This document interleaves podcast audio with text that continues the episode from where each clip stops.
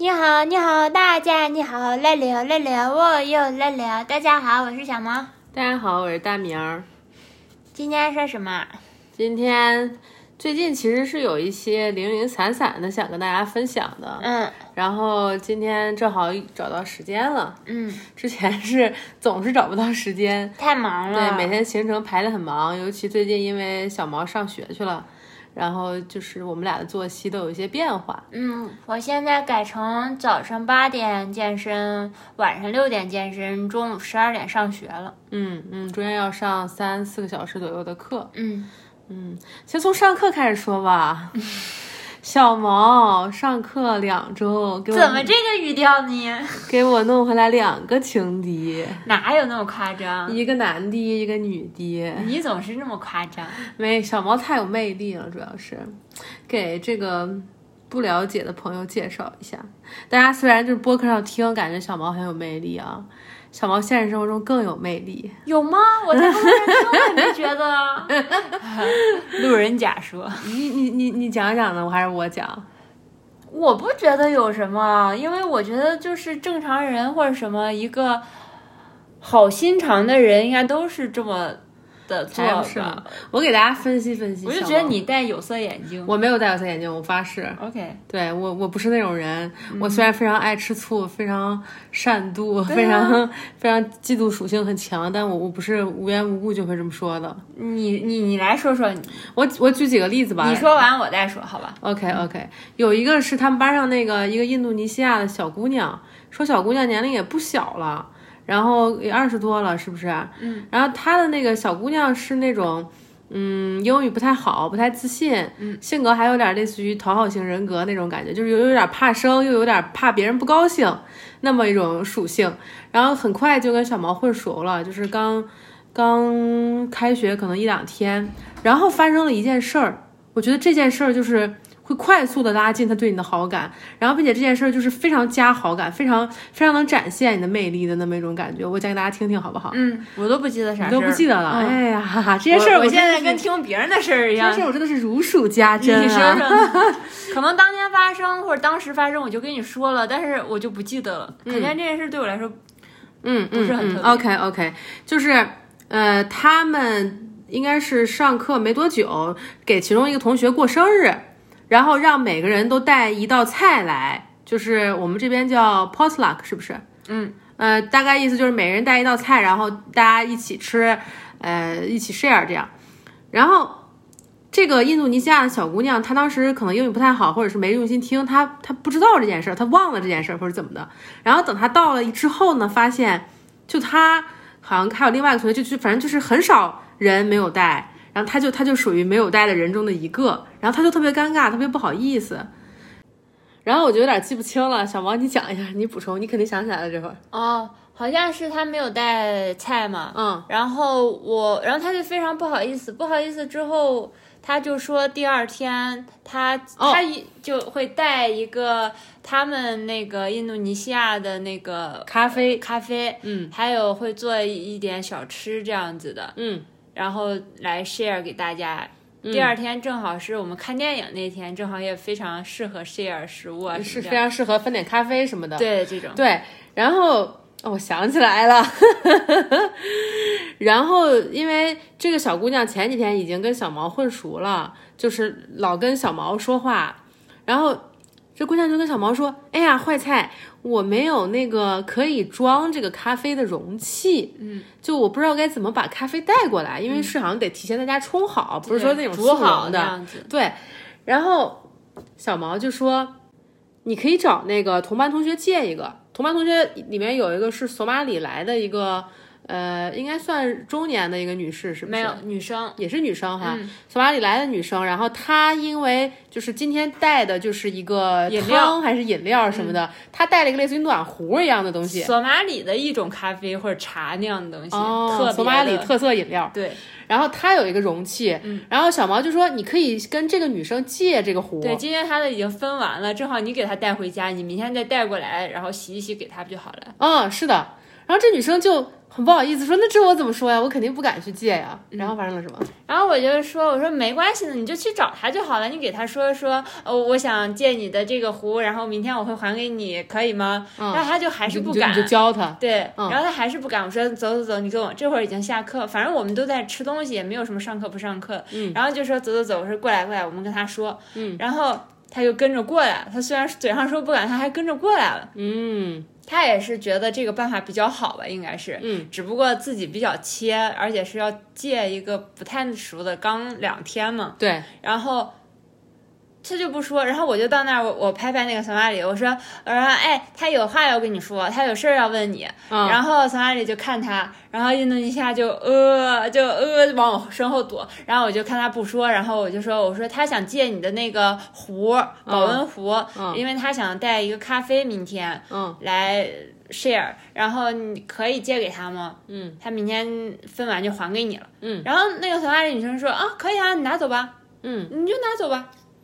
嗯，然后非常的就是对对，然后快，然后那个小姑娘就挺高兴的，就是那个印度尼西亚小姑娘，人家说真的吗？真的可以借给我吗？这样，她这会儿可以敢说话了。然后那个谁说啊，索马里说啊，对啊，你拿走吧，拿走吧。就是这个这个听完我还是挺，因为我有类似的一个情境，就是我记得是我们之前应该分享过，我们刚在一起，不是我们在一起可能一年半年那段。然后有一次是麦当劳的点餐点错了，然后我不确定，然后你帮我去问的，最后就那么一件事儿，我就感觉这个细节还是蛮让女生心动的，就是一种蛮可靠的感觉。就你你不是说纯鼓励对方，你你你会首先提一个解决方案出来，然后你又会真的带着他去，嗯，就是又有很强的支持给到对方，就你不会一定要求对方去做这件事情，你又会带着对方做。而这个上面还有一层，还有一层是我后面听到还是挺惊讶的。然后因为后面小毛跟我转述这件事情的时候，小毛跟我说说他分析了全班的十几个同学的每个人的性格，这个带咖啡壶的女生的性格是那种。肯定会愿意借东西，并且不会感觉不舒服的人。对。然后小毛顺便跟我分析了别的几个同学，说有些同学的性格看起来是那种不太好意思借别人东西的，有些同学性格看起来是那种虽然。表一开始可能迫于人际压力会同意，但事后想起来可能会有些不舒服。就是你在当场问他说：“你你可以借你这个东西吗？”然后他当时的那一瞬间是愿意的，很愿意 share 的，就说可以啊，给你啊，就是很很 nice 的。但是当他回过回到家里的时候，或者开车一路上想起，哎呀，那个东西借出去了，然后心里会咯噔一下，或者是哎呀，哎呀，那我怎么办呀？我是不是有点不凑手了？嗯，就是我觉得。我觉得这个决定就也不是随意提出的，是你知道背后这是一个大致安全的决定，就你评估过的这个情景，找这个女生借不容易失败，因为你想，我如果是那印度尼西亚女生，我首先就会觉得很尴尬，对吧？我已经是那个。做错事情的人，然后我还要再去找别人借一件东西，才能来弥补我这个错误，就让这个情景变得更困难。嗯，然后，但你一方面给了一个很可行的解决方案，另外一方面，你这解决方案是就是你经过你就是评估的，这层甚至都没有说出来，就你甚至不会告诉他，我觉得这个女生应该没有问题，你只会告诉他说你去问他借，对，就是你只说了这个方案出来，然后后面听到你那个分析的时候，我就还挺挺惊讶的，其实，我就我就感觉你能想到这么，我就我就觉得。如果是我在那个处境里，我就很容易变得马上很依赖你，然后这也确实是这件事情接下来的发展。后面那个女生就变得很依赖小毛，就这个当场他是不是就是那次他就捏我的脸了？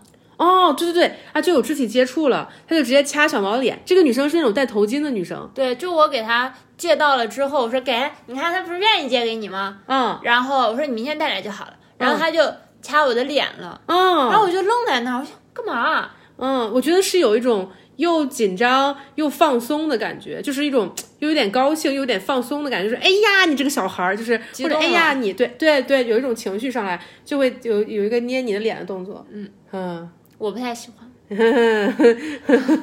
总之，这是第一个情敌，就是反正反正他很很迷小毛，后面后面小毛再跟我讲，就说这个女生就会有挺多肢体接触给到小毛的。嗯，我觉得我觉得捏脸的捏有两次了吧。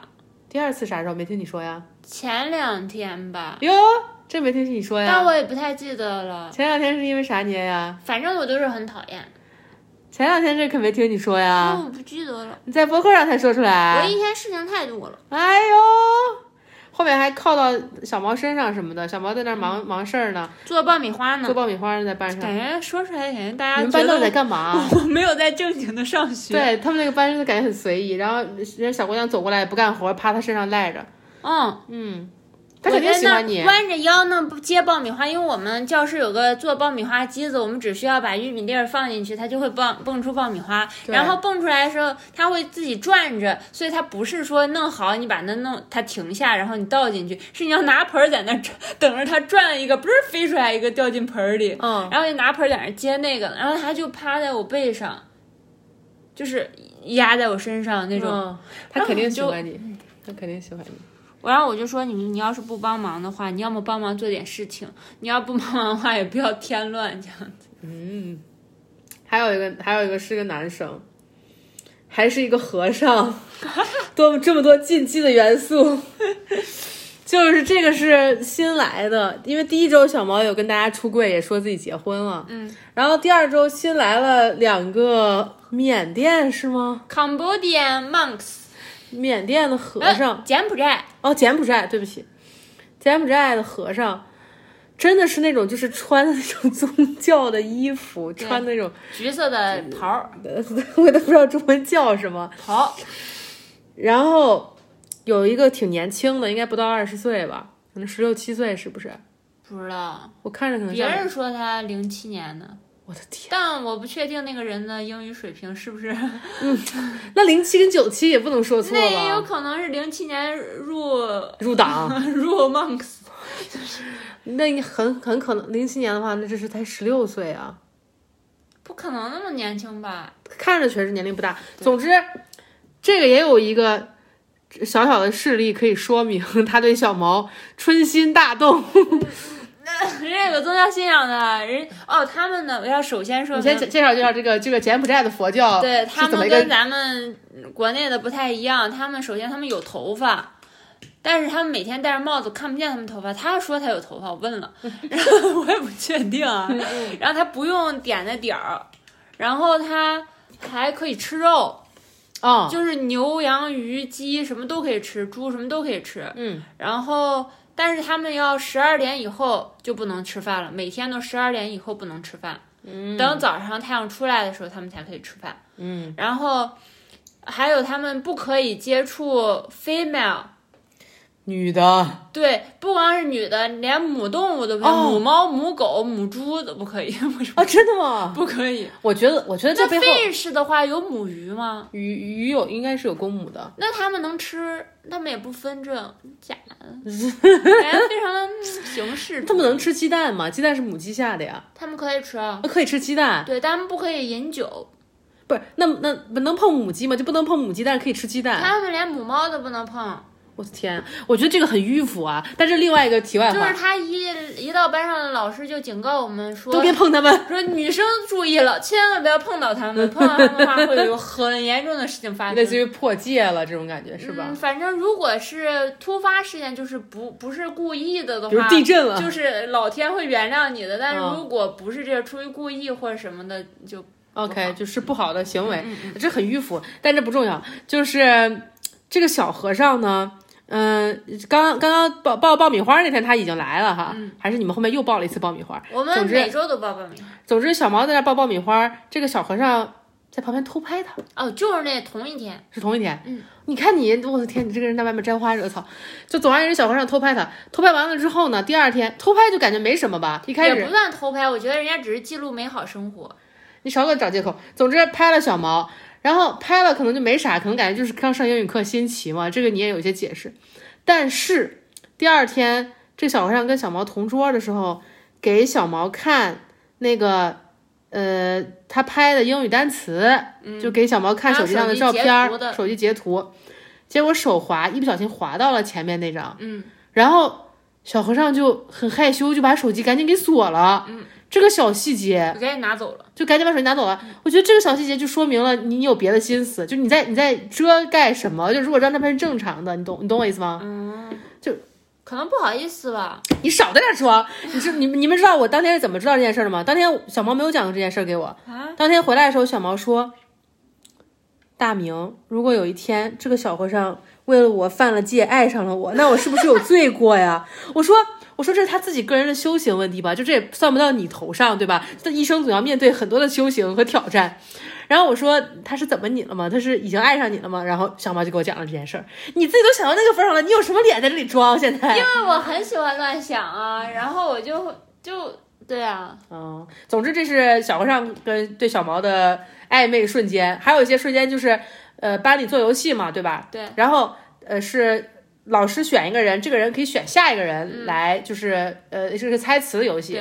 嗯，然后老师先选了一个男同学，这个男同学呢选了小和尚，然后班里那么多人，小和尚就选了小毛，就是我觉得这个代表一种心理上的亲近，这是会的，就它代表一种心理上潜意识的那个距离，就我我不可能就是说，呃，所有人里面唯独选一个我特别不喜欢、特别不亲近的人，这是不可能的，这个这个这个这肯定代表某种心理距离，这是有的。那或者我在班上比较冒头，所以就是。就是觉得，如果选那些，也不知道人家英语好不好，怕制制造尴尬。我觉得他如果十七岁、十六岁的话，想不了这么多，这就是个下意识的选择，就就是可能已经有点。喜欢你或者亲近你的意思，有那种，这个肯定是有的。嗯，还有一个类似于上课的时候总能跟他对上眼儿，就是小毛只是看老师的方向，但是对方没有在看老师，是在看小毛，就是就是那么一种状态。小毛真的太迷人了，朋友们。没有，我觉得我觉得是我们那个座位排的是 L 型的，然后我坐在短边上，他坐在长边上，视线可能就是会，嗯，会会不经意间有交流。我我就觉得这就跟你说这世上有鬼吗？然后有一些灵异事件。有，你就你就觉得从你们有鬼说里面也能解释得通，但通过科学的也能解释得通。我觉得评论们认为有猫腻，或者这个小和尚确实有点喜欢小毛的扣一。我觉得应该没有。好，行行行，呃，这个是小毛上课两周我的一些感想。你要不要聊聊你最近的一些感想，或者有没有什么想跟大家分享的？我觉得上英语课给我带来了一些改变。是啥？然后我觉得我很好的抓住了这次改变，来改变了一些我的生活中的事情。先说英语课带来的改变是啥？嗯，英语课带来的改变就是，它让我在那个很安全，有了一个很安全的使用英语的环境，然后跟人用英语交流，然后用英语就是做事情啊，表达自己啊或什么的。嗯。这个给我的生活带来了很多的不同，我发现，嗯，就哪怕我现在只上了两周，但其实我刚上了两天就已经很明显的改变了。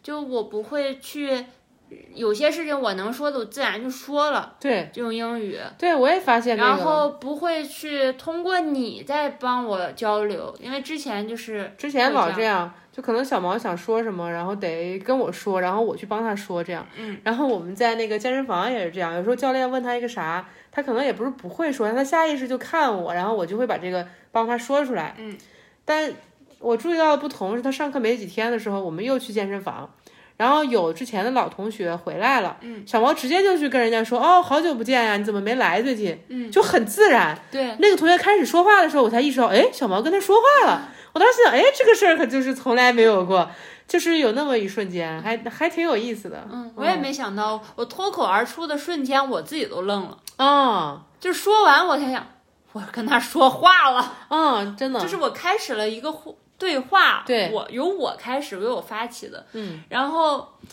对，然后还有就是教练会。问我了，嗯，他可能也观察到我有变化了，有松动或者怎么样。之前他们都不敢跟我说话。是的，是的，是的。还有一个教练超搞笑，会问跟我比较熟的另一个呃中国的同学，嗯，然后我们都经常一起上课嘛，然后教练就说：“哎呀，那个小毛他怎么？”对我总是好像不爱理搭不理，对，就是我哪儿惹着他了嘛？然后那个中国同学就说他只是不喜欢你，对对对对对。那教练之前就很疑惑，为啥他跟你说话你总要跟我说？然后我才跟他说，就其实只是只是你没有啥讲英语的自信这种感觉，嗯嗯。然后对，但是现在他就会问我，觉得哎你过得怎么样？周周天干嘛了什么的这种，就会有一个 small chat 这样啊，可以小小的聊一下，嗯嗯，哦，这挺好的。然后还有一个就是我的那个生活作息的改变，因为我现在不是要下午上课，十二点以后上课，然后我的健身时间就改到了早上八点，嗯，然后那我起床时间就要更加往前推了，嗯，因为我中间在健身前我想再吃点东西这样子，但是然后又健完身之后，我又在中间这段时间又就是。上课这件事把我的时间打得很碎，不像之前我只用十二点去一趟 gym，然后六点去趟 gym，中间有大把时间，就有两个半天，我可以自己整块支配玩啊什么的。中之前中间是整块的时间，对，现在时间变碎了，然后吃饭的时间也要有改动，包括吃饭的量啊，还有起床啊这样子。嗯，然后。我就发现我在打碎的时间里面也能做很多事情。以前我总是觉得，如果没有整块时间，我怎么可能做这个事情？如果没有整块时间，我怎么能做这个事情？我没有足够的时间，我不可能做这个事情。就我之前只是想去一趟超市，我就会要挑一个半块半天的时间是空的时候，我才可以做这么一件事。但我现在可能就想，哎，我这半个小时去一趟呃超市买个什么什么送回来，然后我再去 gym 什么什么的，或者我再去上课。对，在买个奶茶就可以到处跑，我感觉我更自由了。哎，这个很这个点很有意思，这个点很有意思。我觉得在这个意义上，自由度提升了，或者是感觉，嗯，对时间的掌控感，这么这么一种感觉，可能更更高。还有我的娱乐时间缩小了，就是变少了。对，我不需要那么多的娱乐时间，就是玩游戏啊、独处啊、玩手机啊，这样才能填补我，就是我。才能让我放松，或者才能让我觉得我今天有玩到，不然我之前你记得我之前播客上也分享过，我有刚开始玩的时候有一种每天玩不够要定表六点起来玩的那种感觉，是的，现在没有。哦，有点意思，有点意思。就是微博刷不完刷不完，这个电视剧没看完就没看完，就是看到哪是哪，就是能很快的停停下来去做另一件事儿。此处艾特静静，静静是那种我这集电视剧我开始看了，我熬夜我也要把它三十集看完，我就觉得很不可理喻，就跟小毛学习一下。嗯，反正我觉得是这次的生活作息大改变让我。改变了这些东西，然后我觉得可能它早就发生了，只不过我的生活没有一个外部的东西的加入，使它发生，让我对让我感觉。哎，你这个这个点很有意思，我觉得你之前有说过一个观点，我忘了是在博客上还是评论里面说。呃，应该是评论里面说，大概意思就是外部环境的变化只是给你一个机会，你得抓住这个变化。对，我觉得有点像你刚刚说的这个意思，就是可能你的能力已经有所提升了，比如呃掌控时间的能力，或者去做事而不用感到很紧张，就是你的这个身体的内部空间其实是增大了的。嗯，但因为你之前一直过着一样的生活，没有能没有一个场所可以显现，让这个能力显现出来。嗯，然后改变了这个作息，改变了这个英语课。呃，不是改变了你这个每天的时间安排，对，只是给了你，呃，让这个能力显现的一个机会。是，然后你就知道，哎，我真的变了挺多的，或者是，哦，你没有一个这样的机会的话，或者你没有抓住这样的机会的话，你其实意识不到自己已经变挺多了，跟你想象中的那个自己好像不太一样，更新一下，跟你旧有模式里的那个自己已经不一样了，更新一下对自我的认识。对，嗯，我我觉得这个是一个。常聊常新的东西，就是我也有很多阶段是这样，就我需要时时刻刻更新对我自己的认识。就我以前以为我需要这些，需要那些，我以前觉得我需要很多东西，然后我就会觉得，就是我到底能不能得到满足呢？就我会有那样一种不不间断的焦虑跟恐惧感，有些时候。嗯。但后面有些时候，小毛会提示我，我其实现在已经，比如说成长了、转化了，我已经不需要我以为我需要那些东西。就很多时候，这个东西小毛没有给我，或者我在关系里没有得到，是因为我不需要它，并不是真的因为就是我不给你，不给你，对对对对，我突然手紧了，你不给了，不给我了，就你不愿意给我了，就不是不是那么一回事儿，嗯嗯。然后在这儿也想聊一下我感觉到的我最近的一些变化，嗯，我觉得我又到了一个就是需要呃扎根，或者是需要。积累的那么一个阶段，就是需要不停的，就是到量变引发质变的这个量变阶段。嗯，我感觉之前很多之前有挺长一段时间是有一些很激烈的质变、质的转换，有一些呃提升、转化这些这些很多的工作，然后现在到了一个位置是又要重新开始去积累了。嗯，但。我又意识到了很多跟以前在这个位置的时候的那种不同。嗯，我觉得我终于过到了一个位置，可以说我活在当下了。嗯，就是我记得我很久以前就认识你前的有一段时间啊，我一直有一种很深切的感受，是我被困在当下，是我觉得那些过去让我很痛苦，我不甘心，我不能改变，我必须要认命，然后去看前方有很多未知的恐惧，我不知道我的期待是否能实现，我不能期待，所以我被困在中间，我只能看着中间，我只能看着我眼下能做的事情，我把我眼下的事情做好。嗯，就当时的那个状态确实帮助我走出了那个阶段的困境，但我不觉得那是一种真的活在当下，就是。然后现在到了一个位置，或者是反复到达了这么一个一个状态上，就是我知道过去的一切，他哪怕有好的感受、坏的感受都有，他对我而言都是有意义的。就我我开始能完整的看到这些事情发展的脉络，他们是我站在这里的理由，他们是我成为我的理由，他们是我的一部分。就是我可以拥有过去的经历，我可以承认这些经历都是我的，属于我。然后。我我我拥抱并且理解他们，而对未来，我不是觉得我期待的东西不一定能实现，是我觉得我的信心终于强到一个程度，我不用去再想他们是否会实现了。嗯，我的信心终于强大到我我知道我要的一切是会实现的，所以我不用再看未来的事情，所以我不用再紧盯着某个点某个目标。比如以前下意识是会想说三年啊五年啊我要读个博，或者是以后万一要换地方的话。需要积累什么样的东西才可以去做这样的改变？嗯，就是还是会有这样的，比如你要生孩子，对吧？你生孩子，那你至少要就这些东西就开始了。嗯，但我现在就是知道了，我不用去看这些，我只只看手头的这么一件事情就可以。嗯，我现在在做什么，我就把这件事情做好就行。嗯，就我觉得这个意义上，我才是真正的活在当下。就我不是出于对未来的恐惧，或者是对过去的不接受，或者是不甘心而只能锁定在当下这么一个焦点上。我觉得这是我最近最大的一个转变，我其实还挺满意的，挺满意的。而且我现在的工作其实称不上是我非常热爱的那么一个领域，但因为各种机缘巧合，我到了这个位置。呃，我又是那种挺愿意接受就是命运带来的一些 对，然后现在跟我现在处的这个公司又是一个感觉哎还挺有缘分的，就因为一开始真的是。出于一些非常实际的理由选择了这个公司，然后公司我一开始选的那个组是我感兴趣的组，然后公司的那个的老老老总就跟我打电话说，你你你你去另一个组吧，然后那个组其实是我完全想象不到我会去的一个组，就是你让我自己申，你就是打我一顿我也不会申请这个岗位，但因为那个岗位在市中心，然后我们想在市中心生活，因为市中心比较好租房子，我就说了好。就一开始就是这么诡异的一个开场，而且我对这个公司的背景也完全不了解。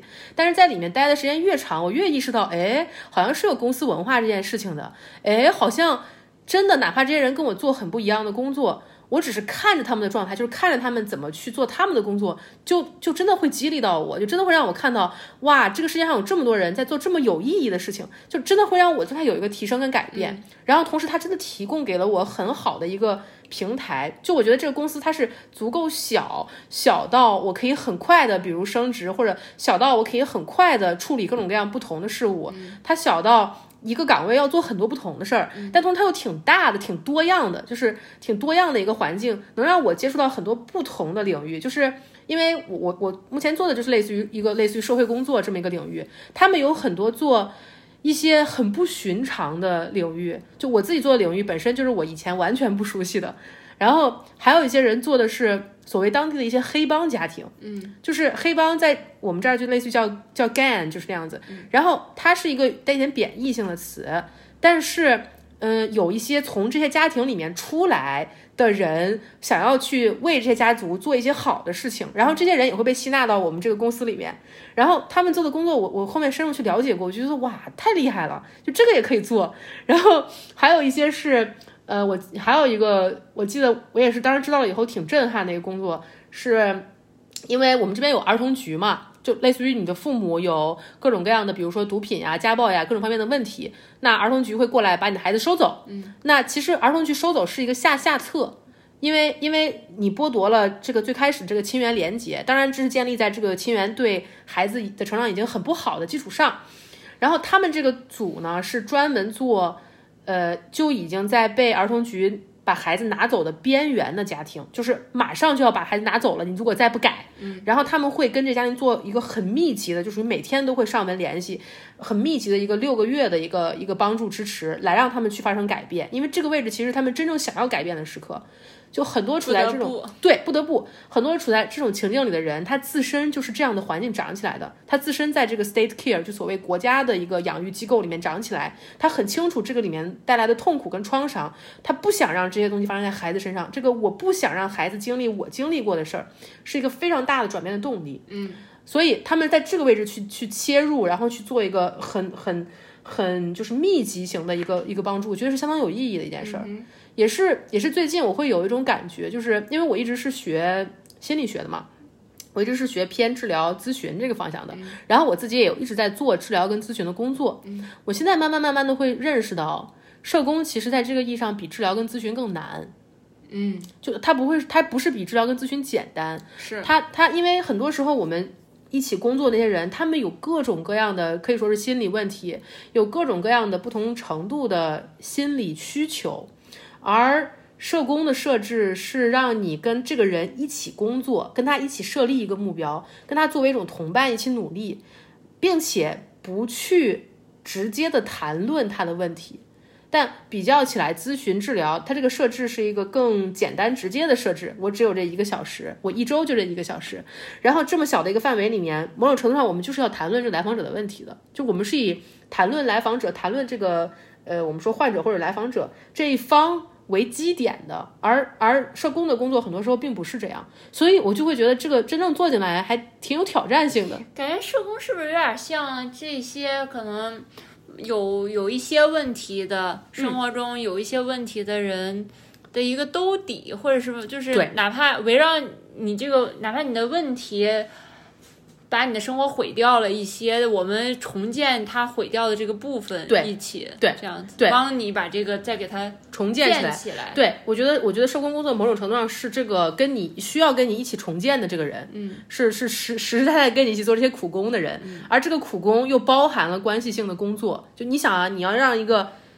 把自己置于了这种境地的人，他他是有什么样的一种行为模式，才能把自己放在这种境地里？你要跟一个有这样行为模式的人相处，就这个挑战性其实其实蛮大的。可能类似于，如果呃一个人他像我奶奶一样，他有那个收藏癖，就是收很多的垃圾、塑料瓶啊什么那种塑料袋啊这种的，对，呃呃破纸箱的这种的，然后家里都发臭了，堆的都下不了脚了那屋子，然后社工帮上门帮忙。就问他说：“你要么给卖了，要么把屋子给他收拾条路出来，或者什么什么。”对，还是在这个基础上在工作的。呃，对对对，我想你说你这个例子很好，也是我们日常生活的，真的，是我们日常工作的一个环境。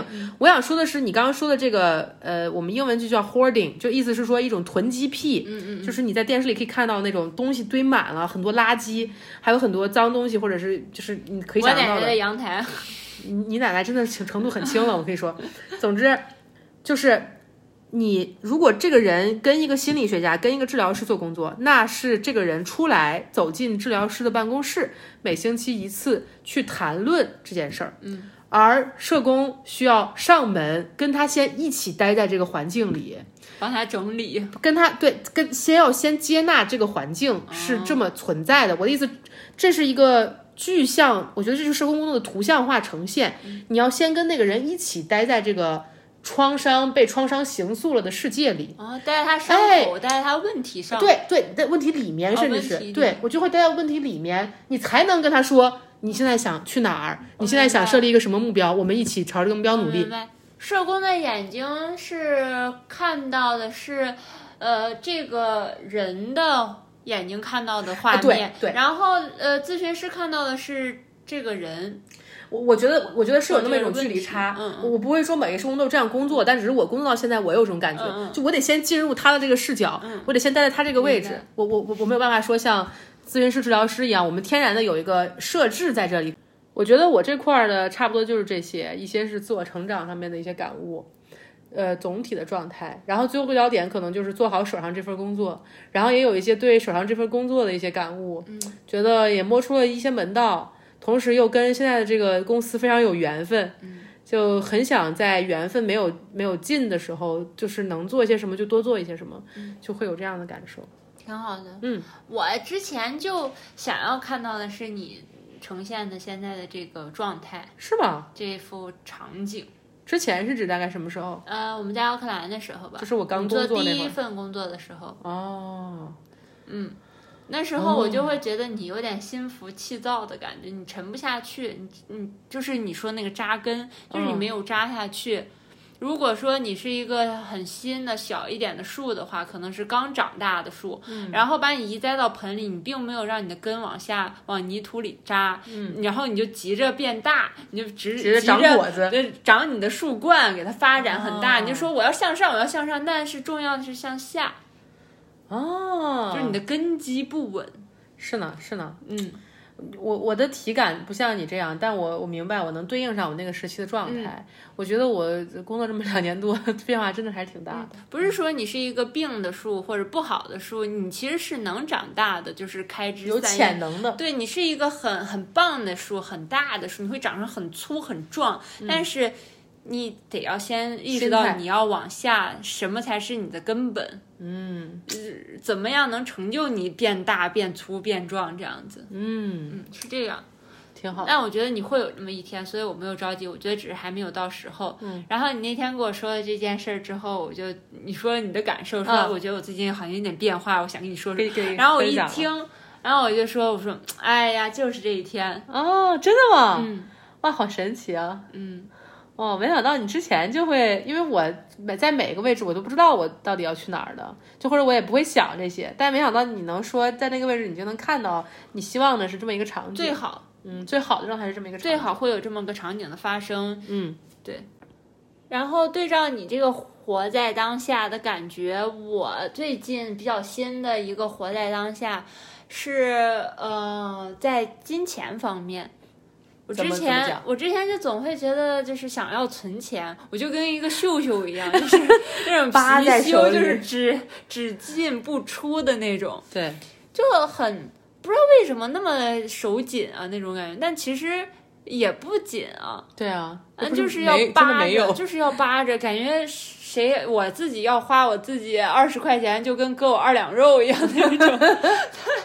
对，你说我没吃吗？我吃了，我不喜欢吗？我喜欢吃，为什么呢？对呀，嗯，有很多情绪在这块儿。现在的状态呢？现在的状态就是想吃什么就吃什么吧，就是更在乎体验的那一份快乐、那份感觉、那份满足。嗯，就是钱，它是一个什么东西？它不花出去的时候，它就是一个数字而已。只有把它变成感受、体验在自己身上，嗯。那才是它的价值，我觉得。我觉得这你这个改变都是像是，我觉得你可能这么几年持续的一个主题，就是那个紧张感放松，然后让这个内部的空间不断的增大。就之前我觉得最早的时候，不管你说钱上的一个紧缩感，还有包括你每天做一点事情就要花很长时间去休息，对对，你每天就是只能安排那么一点事儿，对，然后。所有这些，我觉得都是一种紧张感，就内部的能量聚焦在一个点上，你没有办法把整个内部的空间打开。我我不知道这么讲，就心脏感觉收的很紧很小。是的，是的，是那种感觉。是的，我觉得这可能是通过这么缓慢的一个变化过程，整个人更放松、更舒展了。对，到一个这样的结果。觉得之前不就说过一个比喻，我像一个你从中国带到这边的小种子，然后现在放到这片土地上，嗯。慢慢的开始有芽儿出来，或者怎么着的感觉，就是慢慢开始要。就展开了那种感觉，不是还是一个种子，就是缩在那里，种子里面开始冒芽了。对，慢慢的种子内部开始发生一些改变，然后可能会出芽什么这样子。嗯，我觉得一种英语的使用感，就是我其实上这个英语班，大家也听了，感觉也学不到什么，老是吃东西，爆米花，看电影，对，倒是学会了做爆米花，嗯，还吃了很多东西，长胖什么的，嗯，但。感觉英语有变好，我觉得其实不是，就英语程度并没有什么太大的改变。嗯，但是本身就有，但是之前不敢用，也是那种紧缩感。哎，是的，一个道理。我觉得是都是一个。嗯，因为我本身就比较活在当下，就是你说那种，就是我就觉得天生我材必有用啊，就是我你在这方面心态很轻松。对对，但是。在这方面的一个活在当下，其实是很新的东西啊，嗯，挺好的。然后今天发生了一件事儿，然后让我有了一个大致的、比较模糊的对于我下一个阶段可能想要去的方向。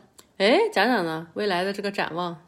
嗯，就是还是那个印度尼西亚那个女生，嗯，她今天在班里下课的时候讲了她的一些遭遇，过去的，嗯，就是说他有被男性老师体罚，还是？体罚很严重的体罚那样子，哦，而且在他很小的时候，大概九岁十岁那个阶段，嗯，当众当着全班的面那样子，就是打他了。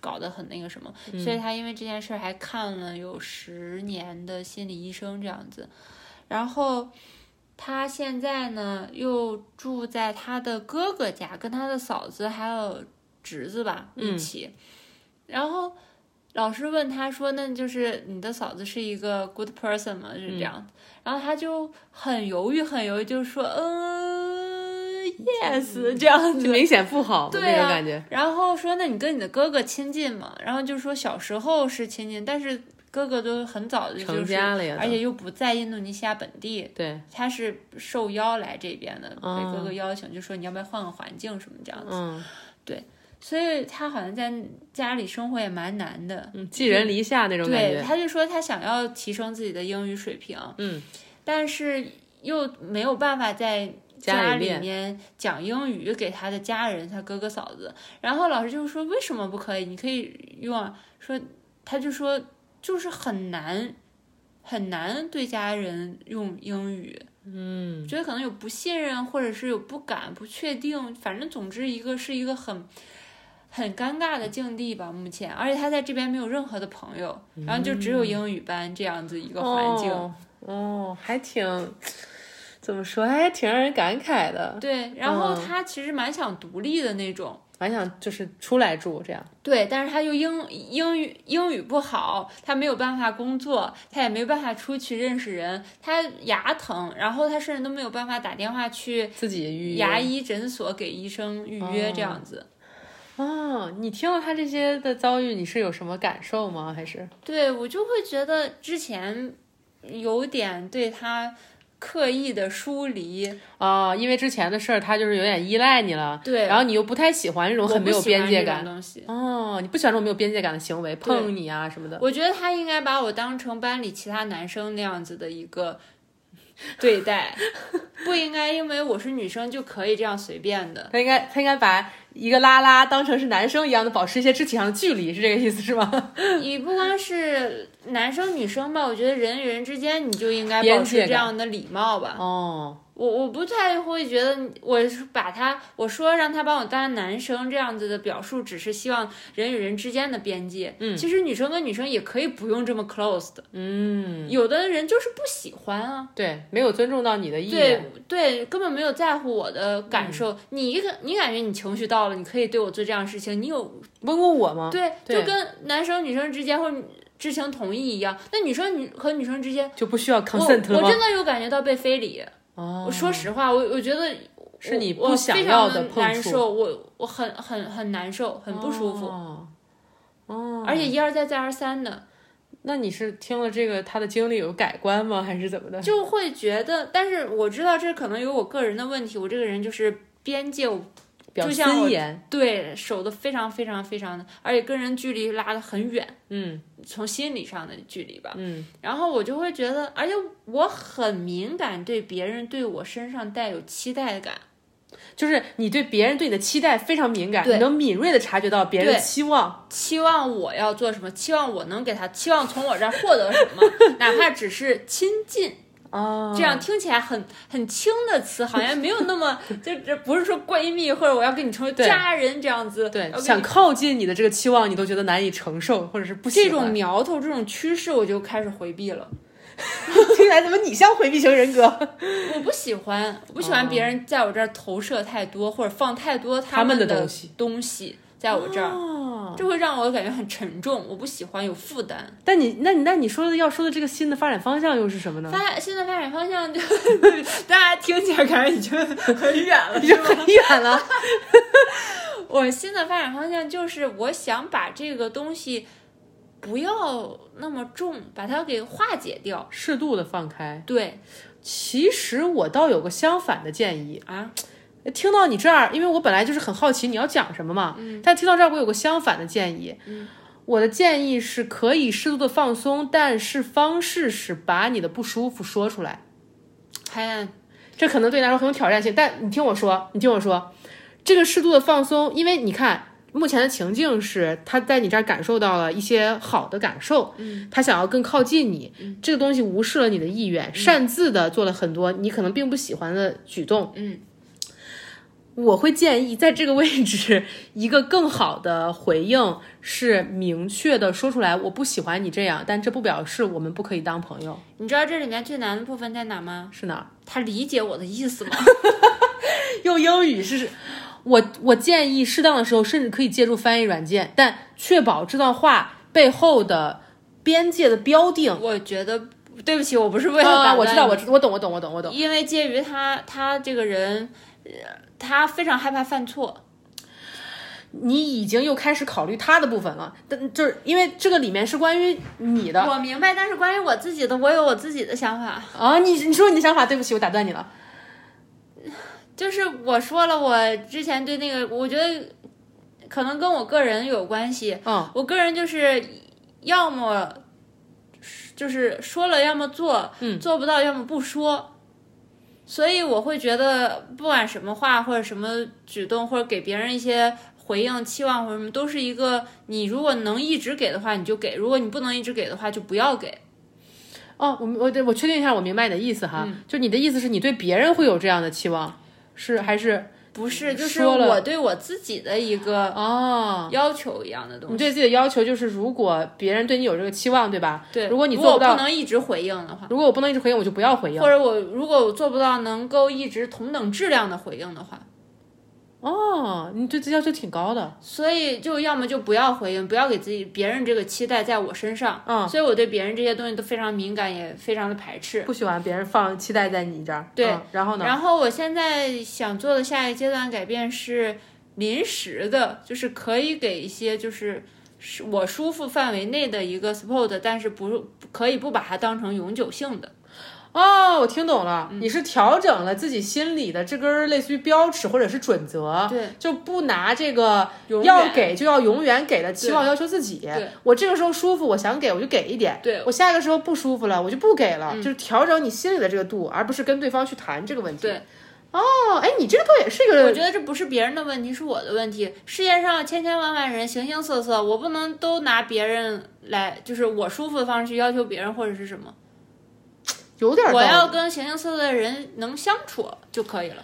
哦，有点道理。通过调整这个规则的尺度，呃，反而可以扩大一点你跟对方交流的空间。对，我觉得去聊还是在控制对方，或者想控制这次，想改变对方的。对，有道理。你说的也有道理，你说的也有道理。而且我觉得对你的建议可能是有效的，或者对某些时刻、对某些人吧。但是基于我对他的判断，就像我为什么。